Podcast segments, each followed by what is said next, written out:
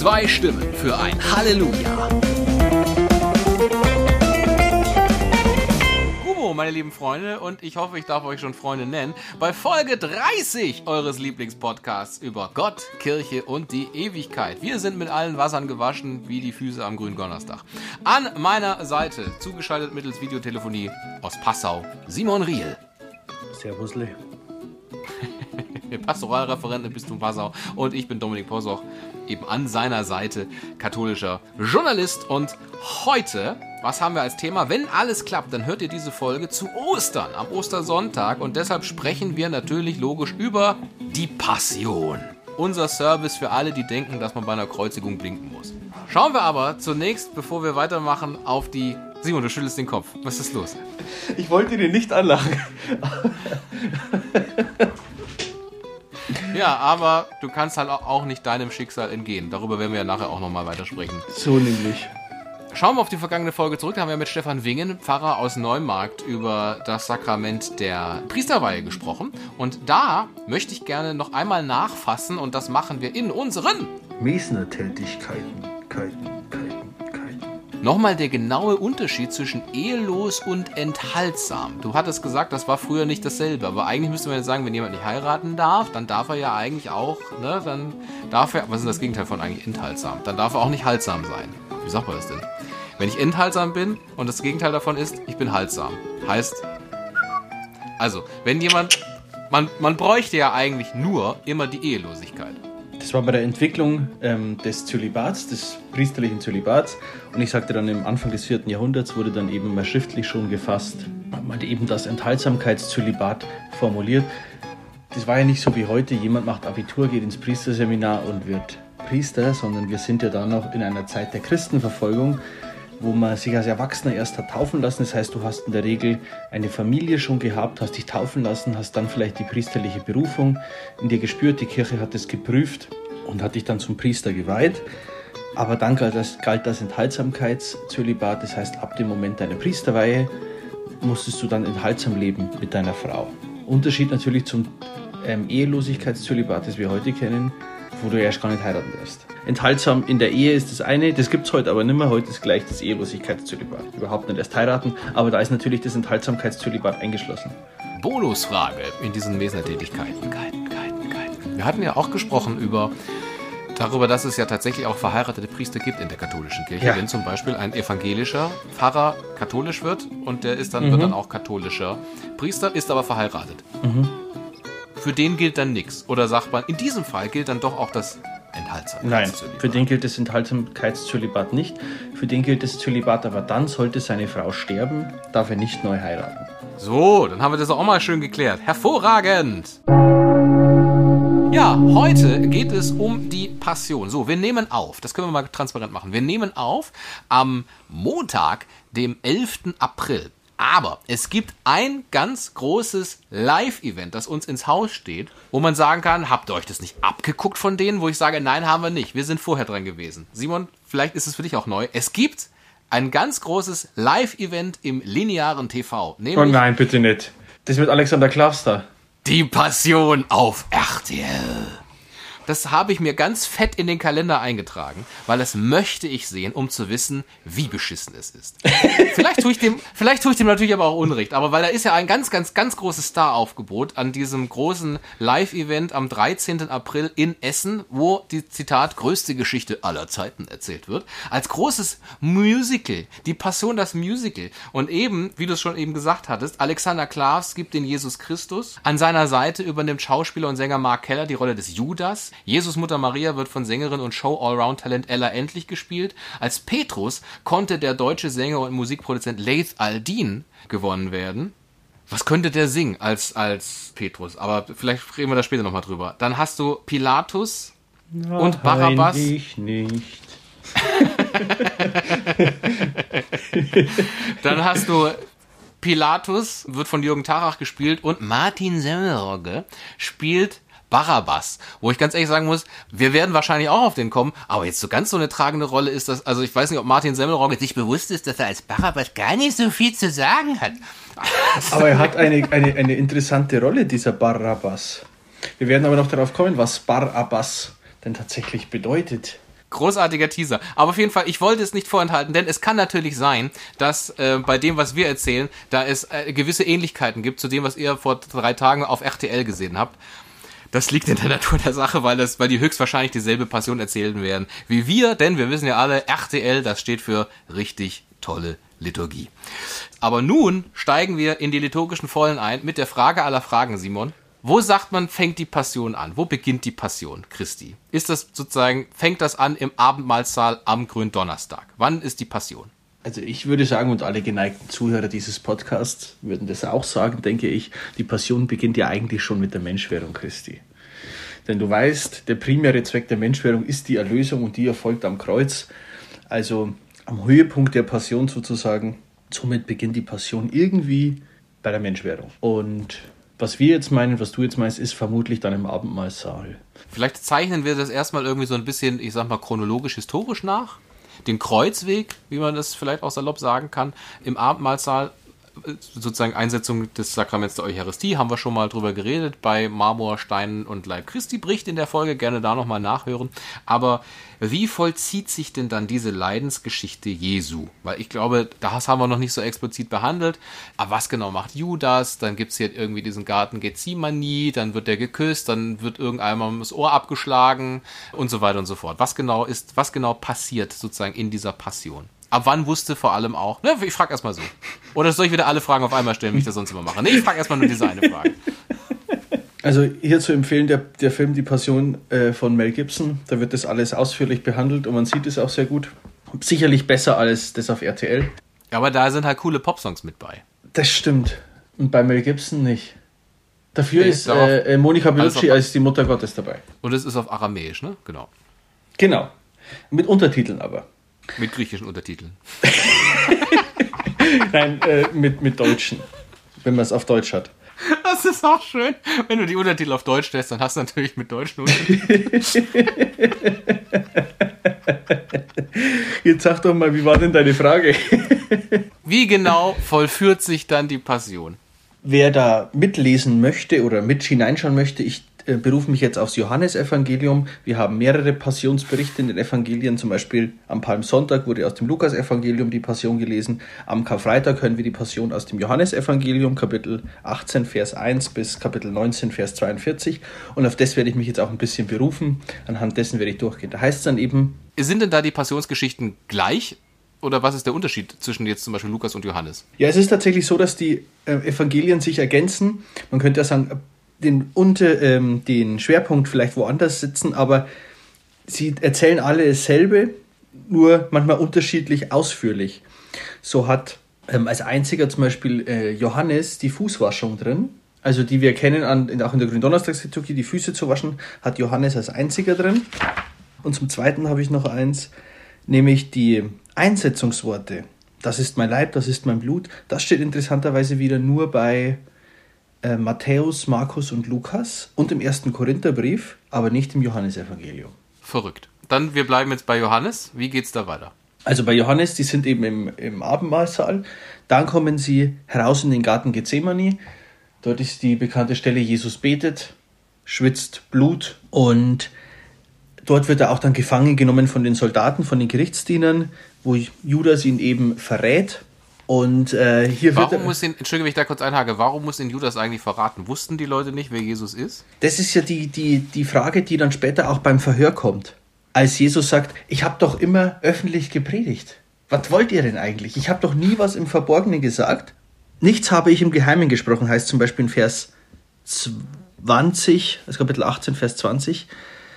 Aber da kriegt er keine Antwort drauf, sondern einer schlägt ihm einfach ins Gesicht. Ja, es ist wirklich so. Er kriegt keine Antwort drauf, sondern als er die sagte, schlug einer von den Dienern, der dabei stand, Jesus ins Gesicht und sagte, antwortest du so dem hohen Priester? Also Jesus wird da gefangen genommen und er wird ja gefragt, bist du Jesus von Nazareth? Oder beziehungsweise Jesus fragt, wen sucht ihr? Und sie antworteten ihm, Jesus von Nazareth. Und er sagt zu ihnen, ich bin es. Und dieses Ich bin es finde ich persönlich spannend. Vielleicht ist es für euch, liebe Lukas, nicht spannend. Ich finde es spannend, denn dieses Ich bin es ist im Griechischen Ego eimi.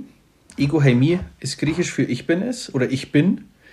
Und das ist dasselbe Ego eimi, das auch in der Septuaginta, das heißt im griechischen Alten Testament, der Gottesname ist. Also nämlich Gott seinen Namen sagt, ich bin der, ich bin da, ist eigentlich die richtige Übersetzung. Also er sagt eigentlich Ego Emi, ich bin der, ich bin, also der absolut Seiende. Ich bin der, ich bin. Und Jesus nutzt diese Ich bin-Wörter, Ego Emi, öfter. Amen, Amen, ich sage euch, also Amen, Amen, ich sage euch, ich bin Ego Emi. Und mit diesem Ego Emi, das hat natürlich für die jüdischen Ohren, die den Namen Gottes äh, Ego Emi im Kopf haben. Wenn dann der von sich sagt, ich bin, hat das nun mal eine besondere Bedeutung. Also hier, deswegen finde ich das da schon spannend, dass der da dieses Ego Emi benutzt. Ja, dann wird er festgenommen und kommt dann im Prinzip vor Pilatus zum Verhör. Also erst zum hohen Priester, zu dem Kaiaphas und Hannas und dann vor Pilatus vors Verhör. Als er dann eben vor den hohen Priestern ist, vor dem äh, Kaiaphas, ist, finde ich ganz spannend, äh, dass hier, was hier schon im Johannesevangelium steht, Kaiaphas aber war es, der den Juden den Rat gegeben hatte, so steht es in Kapitel 18, Vers 14, es ist besser, dass ein einziger für das Volk stirbt. Und dieser Satz, das ist ja schon die Gabe der Prophetie eigentlich, die man hier dem Kaiaphas, natürlich ist es besser, dass ein einziger für das äh, Volk stirbt, äh, denn durch den Tod Jesu, wissen wir, hat er die Tür zum Himmel aufgemacht. Und das hat ihm hier auch wahrscheinlich der Geist eingegeben, würde ich jetzt mal sagen. Sonst wäre diese Erkenntnis ja fast nicht möglich. Dann kommt eben die Stelle, nichts habe ich im Geheimen gesprochen, was ich vorhin schon gesagt habe, wo ihm dann ins Gesicht geschlagen wird. Schließlich stellen die hohen Priester, also die Juden, aber fest, wir haben ja gar nicht die Möglichkeit, jemanden zum Tode zu verurteilen. Das muss ja jemand machen, der die tatsächliche Gerichtsbarkeit da hat. Also kommt Jesus vor den römischen Statthalter, vor Pilatus. Ja. Von Pontius zu Pilatus. Da kommt das auch her im Übrigen, ne? Kann man auch mal hier ein bisschen Bildungsauftrag betreiben. Ja, gut, der heißt halt Pontius Pilatus, ne? Richtig, aber das geflügelte Wort und das, so, von das kommt daher. zu Pilatus. Genau, das kommt daher. Von dem kommt auch diese Gymnastikform, das sogenannte Pilates. Pilates, genau. Genau, sehr gut. Jesus ist dann bei Pilatus, da beginnt dann auch der klassische Kreuzweg. Wie du dann einfach drüber bügelst. Ja, was soll denn das hier? Ja, okay, da beginnt der klassische Kreuzweg. Bei Pilatus eben, er wird verurteilt, wobei Pilatus äh, erstmal wissen will, was ist hier los, er kennt keine Schuld an ihm. Dann sagt er eben, ich lasse euch doch immer zum Fest einen frei. Ja, es ist ja dieses Pessachfest äh, der Juden. Ich lasse euch da zum Fest immer einen rein. Wollt ihr Jesus, den König der Juden haben, könnt ihr dann haben. Nee, wir wollen nicht diesen, sondern Barabbas. Und Barabbas ist deswegen interessant vom Namen schon allein her, denn Barabbas ist auf Deutsch übersetzt der Sohn des Vaters. Und der eigentliche Sohn des Vaters ist ja Jesus Christus. Er ist ja der Sohn des Vaters, der uns mit dem Vater versöhnt. Und ihm wird quasi hier sie wählen nicht den wahren Sohn des Vaters, sondern eine billige Kopie, Martin Semmelrogge, Bar Abbas, den anderen Sohn des Vaters, aber nicht den richtigen, den wahren Sohn des Vaters. Ja, genau. Das heißt, die sagen, wir wollen Barabbas haben und der, wie es biblisch überliefert ist, sagt, ja, easy cool, gehe ich. Und genau. dann ist er eigentlich halt ein Mörder, ne? Also das heißt, die haben, man sagt, er war ein Räuber, Mörder. steht hier jetzt im Johannes bei, bei Lukas, bei Lukas war er ein Mörder. Ja, vermutlich eine Mischung aus. Wie gesagt, die ergänzen sich vielleicht was Raubmord. Um Gottes Willen. Ja. Gut. So. Bei Pilatus kommt übrigens auch diese Stelle, das hast du jetzt, glaube ich, ähm, damit wir es zusammengefasst haben, aber weil ich das ganz spannend finde, dieses, dass er diese Hände wäscht, oder? In ist Unschuld das bei Johannes waschen. drin? Das genau. ist in, warte, nein, bei Johannes habe ich es jetzt nicht gesehen, aber liebe Lujas, wenn ihr es doch bei Johannes gesehen habt, dann schreibt es uns gerne an halleluja.podcast.gmail.com. Sehr gut.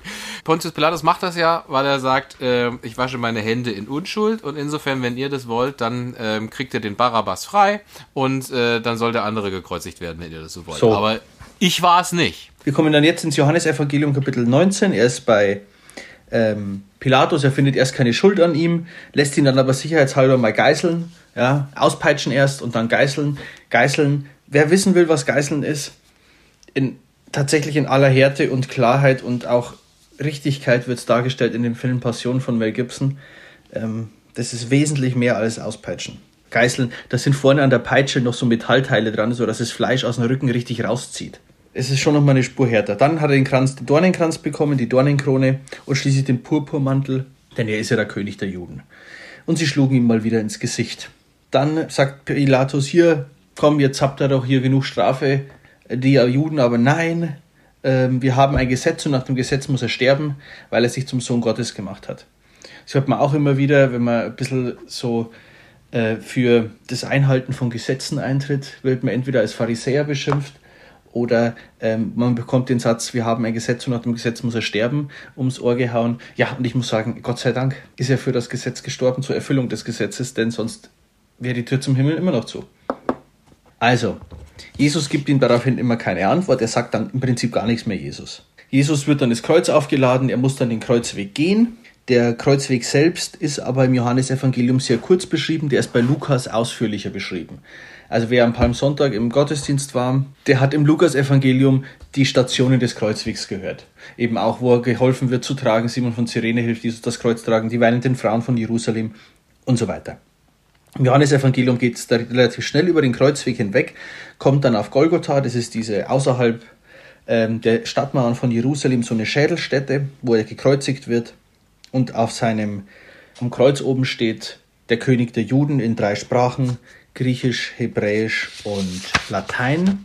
Und es ist auch interessant, weil das ist einzusehen, das hat die heilige Helena gefunden bei ihrer äh, Israelreise, also die Mutter von ähm, Konstantin. Stimmt es? Bestimmt. Heilige Helena klingt richtig. Ja, genau, auf ihrer Israelreise gefunden, Anfang des vierten Jahrhunderts auch, wo sie dieses Kreuz gefunden hat, die Nägel und eben und die Dornenkrone, glaube ich, oder einzelne Dornen und diese Tafel, wo eben tatsächlich eine Tafel gefunden wurde in diesen drei Sprachen der König der Juden, die ungefähr das Alter da auch zurückgeht. Ich meine, warum hätte man sonst so eine Tafel anfertigen sollen? Also spannend ist eins ist zu sehen, gegenüber von, wer in Rom mal war, gegenüber von äh, San Giovanni Laterano ist so eine kleine Kapelle. Da drin müsste das ausgestellt sein, wenn ich mich recht erinnere. Also mal San Giovanni Laterano schräg gegenüber die Kapelle da reingehen. Gut. Dann, Befehl hiermit ergangen. Macht Befehl hiermit ergangen. dann ist Jesus am Kreuz und dann kommen wir zu den letzten Worten Jesu. Jesus hat jetzt schon länger nichts mehr gesagt, aber jetzt sagt er mal wieder was. Er sagt zum, ich lese vor ab Vers 26, Kapitel 19, Vers 26. Als Jesus die Mutter sah und bei ihren Jünger, den er liebte, sagte er zur Mutter, Frau, siehe dein Sohn. Dann sagte er zu dem Jünger, siehe deine Mutter. Diese letzten Worte Jesu oder eine der letzten Worte sicherlich bedeutsamer als nur deine Mutter, dein Sohn. Von der Kirche wurde es eben von Anfang an so interpretiert, dass hier die, die Gottesmutter, also die Mutter Jesu, zur Mutter der Kirche gegeben wurde. So wurde das auch verstanden von der jungen Kirche, dass Maria herausragende Position hat als Mutter Jesu, auch dann als Mutter der ganzen Kirche. Und die ganze Kirche war damals ja nicht so groß. Gut, dann der tatsächlich vorletzte Satz des Herrn ist dann, mich dürstet. Denn Jesus will auch zu diesem Zeitpunkt noch, die, dass sich die Schrift erfüllt und dort wird eben dann dem Gottesknecht etwas gereicht in Jesaja und dann heißt es, ein Gefäß voll Essig stand da, sie steckten einen Schwamm voll Essig auf einen Isopzweig und hielten ihn an seinen Mund. Als Jesus von dem Essig genommen hatte, sprach er, es ist vollbracht, und er neigte das Haupt und übergab den Geist. Und dann ist Jesus tot. Wenn du sagst, er will, dass sich die Schrift erfüllt, kann man es vielleicht nochmal klar fassen. Bei Jesaja, dem Propheten, gibt es eben diese Geschichte, dass eben der Erlöser kommen wird und solche Sachen erlebt und Jesus die dann eben exakt so erfüllt, sie exakt so vollführt, exakt so vollzogen wird, wie es eben Jesaja gesagt hat. Und deswegen sagt man, das ist der, von dem die Propheten gesprochen haben. Genau. Und dann eben aber sozusagen offenkundig ist ja so ist, dass ein Teil der Leute sagt, nein, ist er nicht. Er behauptet das alles nur, kreuzigt ihn. Genau.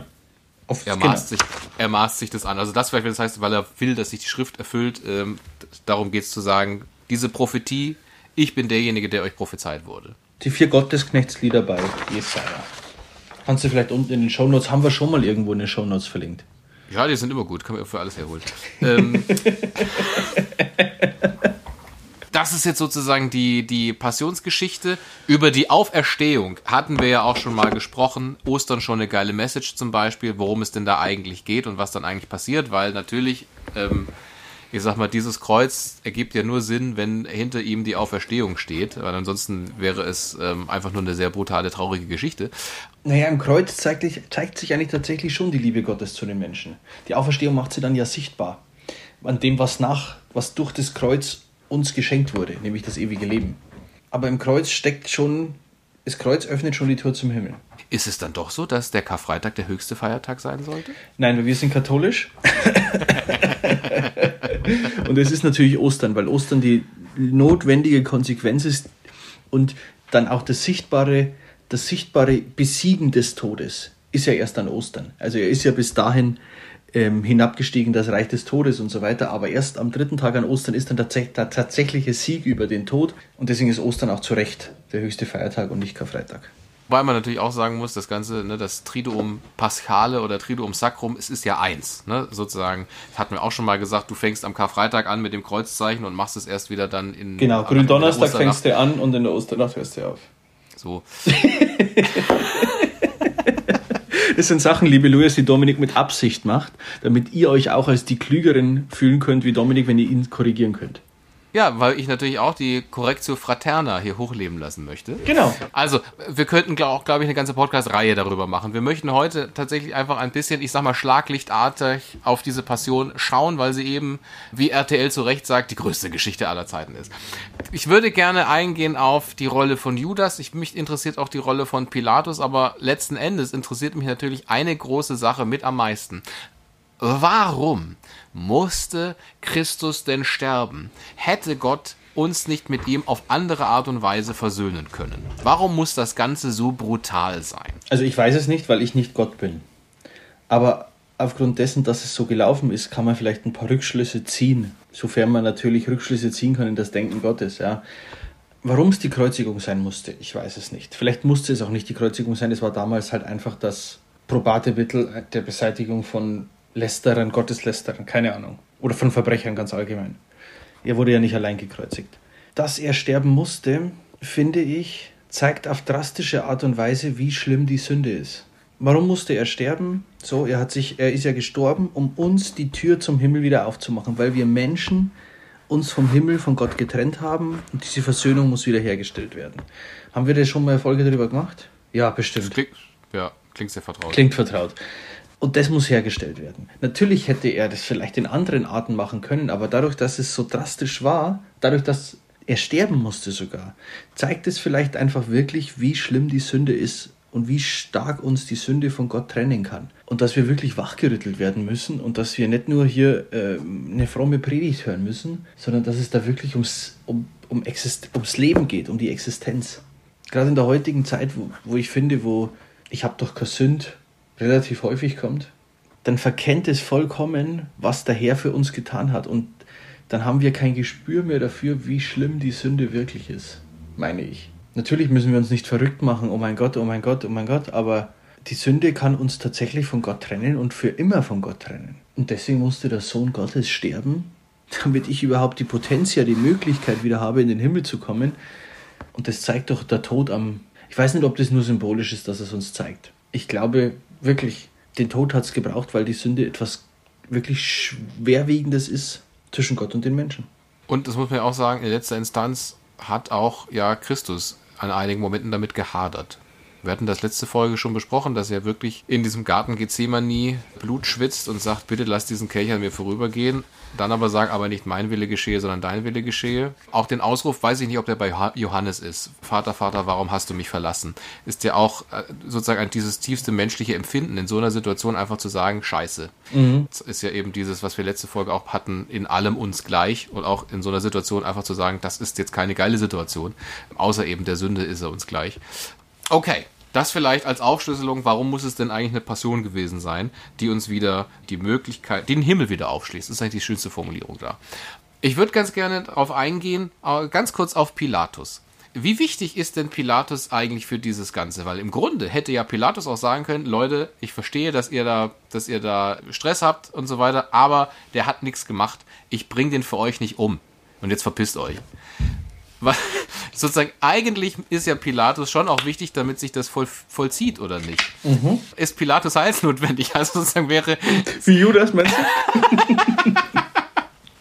Nein, aber was, so, ich meine, Pontius Pilatus, der ist, der ist einem natürlich eine Begrifflichkeit, weil er natürlich im Glaubensbekenntnis dann immer vorkommt. Aber was für einen Stellenwert hat er tatsächlich in diesem Ganzen? Oder ist es so, naja, es hätte auch, hätte auch jeder andere sein können? Also im Glaubensbekenntnis steht da glaube ich, nur aus dem Grund drin, dass man es historisch einordnen kann. Und zwar ziemlich genau.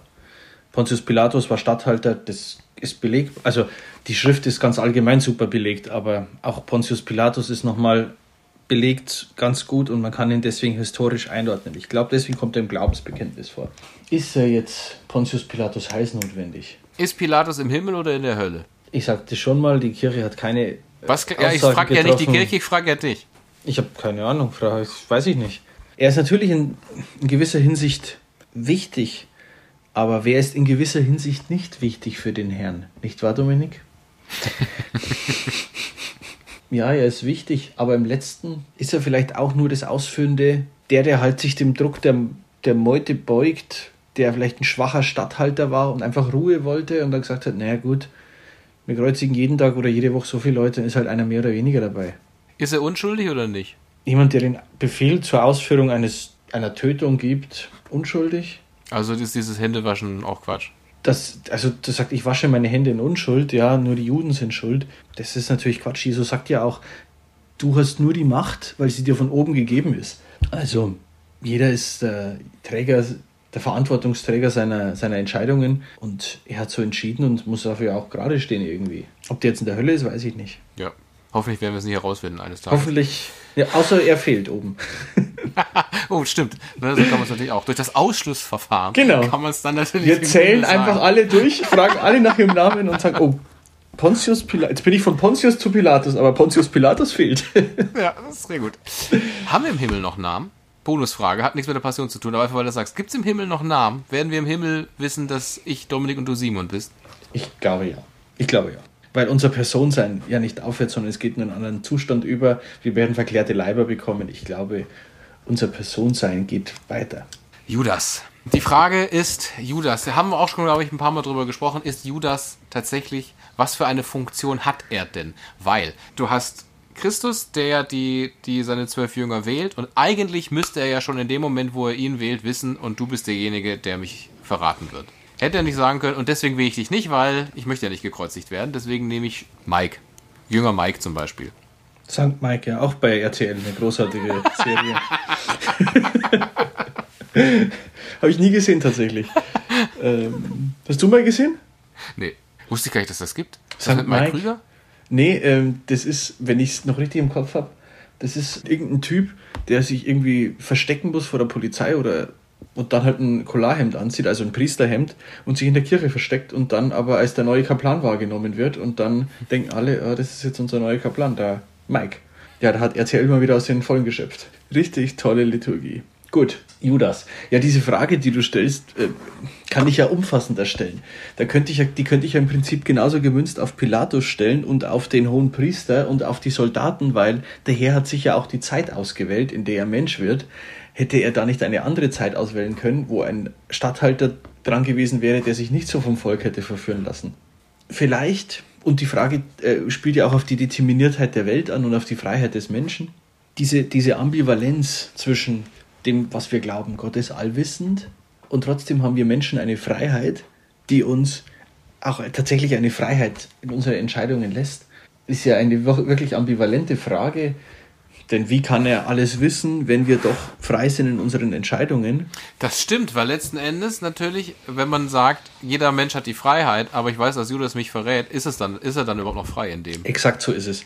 Vielleicht. Ah, jetzt verstehe ich das auch. Sehr spannend. Sehr, sehr smart, Simon. Bin ich gleich gewohnt von dir. vielleicht hat er die harte Befürchtung, dass es in die Richtung geht. Aber ich glaube, dass unser Herrgott in seiner Liebe und Barmherzigkeit und Güte einfach denkt, hey, wenn es so ist, muss ich den Kelch trinken. Aber wenn es nicht so ist, dann ist der Judas ein richtig guter Typ. Und dann hat er den, den Teufel auf seiner linken Schulter, den hat er wieder sagen können. Und dann ist es vielleicht auch schon gut. Ich habe aber keine gesicherten Informationen dazu, weil es ja nicht so gekommen ist. Also ich glaube, dass der Herr schon weiß, in welche Richtung das es geht. Ich glaube auch, dass es ziemlich genau weiß, wo es hingehen könnte. Und ich glaube auch, dass der wenn du dir vorstellst, bei ähm, welcher Teil von Avengers ist denn das, wo Doctor Strange in die Zukunft schaut, diese 14 Millionen Möglichkeiten, bis sie dann den einen findet, wo sie gewinnen in, den Kampf. Infinity War. Infinity, Infinity War. War. Ähm, ich glaube, dass daher auch immer diese ganzen Möglichkeiten, die es gibt, präsent hat und dann eben auch sich denkt, okay, vielleicht gibt es die eine, wo Judas mich nicht verrät. Aber er weiß natürlich, es gibt die 13.999.000 anderen. Wir werden das letzten Endes auch nicht, auch nicht nee. stellen können. Ich finde, es sind bloß aber sehr spannende Fragen. Manchmal macht es Spaß, darüber nachzudenken, ein bisschen zu theologisieren oder philo zu philosophieren. Ich habe nämlich auch tatsächlich mal eine Frage, die mich äh, beschäftigt hat die letzten Tage in der Passion. Vielleicht kannst du mir da helfen, vielleicht könnt ihr mir da helfen, liebe Lujas. Und zwar, vielleicht ist euch das noch gar nicht aufgefallen, mir ist es nämlich nicht aufgefallen, mir hat das ein älterer Kollege, hat mich da drauf gestoßen. Der Herr, unser Herr Jesus Christus, vergibt ganz oft Sünden. Das macht er ständig. Als er aber in seiner Passion ist, Vater, ich bitte dich, rechne ihnen diese Schuld nicht an, vergib ihnen, denn sie wissen nicht, was sie tun. Warum vergibt er nicht selbst? Warum bittet er den Vater, es zu tun? An dieser einen Stelle. Er könnte es selbst. Er hat es oft genug gezeigt, dass er es kann. Warum an dieser Stelle tut er es nicht selbst? Warum muss er da den Vater bitten? Oder warum bittet er da den Vater? Das erste wäre, auf das Menschliche zu gehen, weil er vielleicht in diesem Moment das menschlich nicht konnte. Vielleicht aber auch, weil man, um die Sünden zu vergibt, eine bestimmte Handbewegung vollführen muss, die er in dem Moment einfach nicht mehr vollführen konnte. Du meinst, Jesus hat damals schon zur Sündenvergebung ein Kreuz dahin gemacht? Genau. Also in dem Moment geht es halt nicht. Es ging halt nicht. Vielleicht aber ist auch diese, geht es auch nicht darum, dass er ihnen das jetzt vergeben muss, sondern dass er sagt, in diesem Moment ist der Vater, der mit ansehen muss, dass da sein Sohn umgebracht wird. Und vielleicht ein kurzes, ich sag mal, ich wende den Zorn des Vaters von euch, indem ich sage, Vielleicht Vater, vergib so. ihnen. Oh, das ist spannend. Die Seite habe ich das noch gar nicht gesehen. Vater, vergib ihnen, denn sie wissen nicht, was sie tun. Und dann sagt der Vater, ja, okay, dann lasse ich jetzt auch nicht meinen Zorn auf die niedersausen, sondern lass es so geschehen, wie es äh, auch geschehen soll. Das kann natürlich auch eine Ebene sein. Auch spannend. Meinst du, ich sollte doch noch in Theologie promovieren? Vielleicht solltest du erstmal das studieren. Fertig studieren vielleicht so. Simon, in diesem Sinne, denke ich, haben wir die Passion ein für alle Mal behandelt. Da kann auch RTL nichts mehr dran ändern. Ja, ein für alle Mal. Ich würde sagen, wir haben sie mal kurz nachgezeichnet, aber den Deep Dive, der steht noch aus. der kommt mit weiteren Podcast-Folgen. Wenn ihr sagt, ja, bitte redet nochmal über das in euren Podcast, gerne eine Nachricht an halleluja.podcast.gmail.com. Es liegen da auch noch ein paar Themenvorschläge von euch rum. Keine Sorge, die haben wir auf dem Zettel. Die kommen bei Zeiten. Ja, freuen wir uns, wenn So. da noch weitere Nachrichten kommen. So wie wir neulich, wie wir neulich was äh, behandelt haben aus Folge 2 oder 3. Die Frage. Von daher, seid geduldig, liebe Lujas. Geduld ist eine Tugend in diesem Fall. Ähm, ja. Wir wünschen euch jetzt auf jeden Fall einen schönen Ostersonntag. Amen. Zwei Stimmen für ein Halleluja.